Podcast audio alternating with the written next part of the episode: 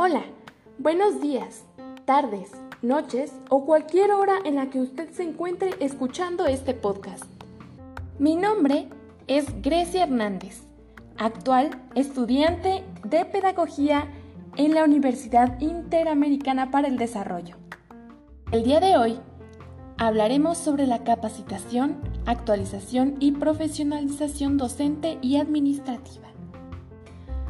Pues, la institución educativa debe ser el espacio con las condiciones necesarias y mínimas para un adecuado desarrollo del proceso educativo, ya sea infraestructura, recursos, entre otros. Por tal razón, debe generar las condiciones de educabilidad para que ello se dé. Atender las necesidades y expectativas de los estudiantes, adecuarse al contexto, normas y reglas de conducta, y aprendizaje claras, entre otras, y garantizar el acceso y equidad en todo el proceso.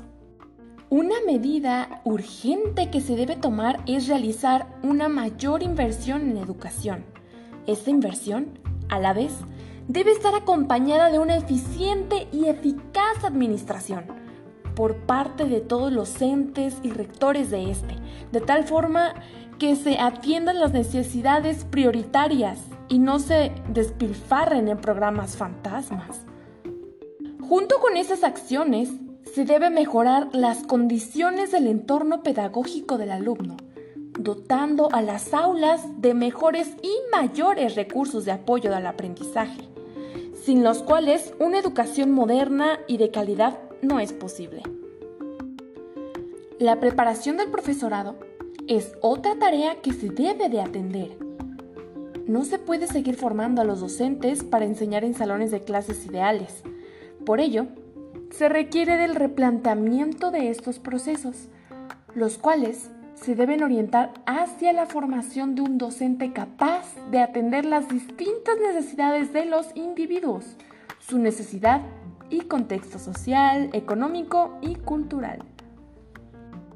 La formación continua del docente es un proceso que por su esencia formativa presupone su sistematicidad a lo largo de toda la vida. Su concepción a partir de las nuevas exigencias educativas condiciona un cambio en los estilos de aprendizaje y en los modelos que direccionan su desarrollo.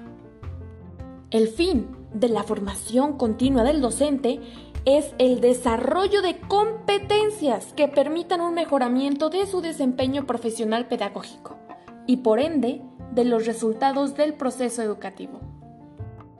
Este proceso posibilita la actualización, la reorientación y la complementación a partir del desarrollo de los nuevos perfiles y especialidades. Las nuevas tendencias en la integración de las tecnologías de la información y la comunicación en los procesos formativos exigen de nuevas miradas y enfoques que garanticen la participación e inclusión de todos los docentes en acciones de formación que conduzcan a una mejora del acto educativo. A lo que podemos inferir que la evaluación institucional es una condición necesaria, no suficiente, para mejorar la calidad de nuestras instituciones educativas. Va más allá de cuestiones técnicas, sino que la evaluación institucional es una actividad que involucra a las personas,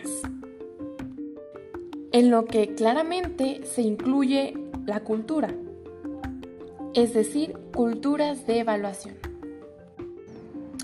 Y pues nada, esto ha sido todo por el podcast del día de hoy. Espero que les haya sido de utilidad y reflexionen acerca de la capacitación, actualización y profesionalización docente y administrativa, que fue de lo que hablamos el día de hoy. Que tenga un excelente día o noche y nos vemos hasta la próxima. Bye.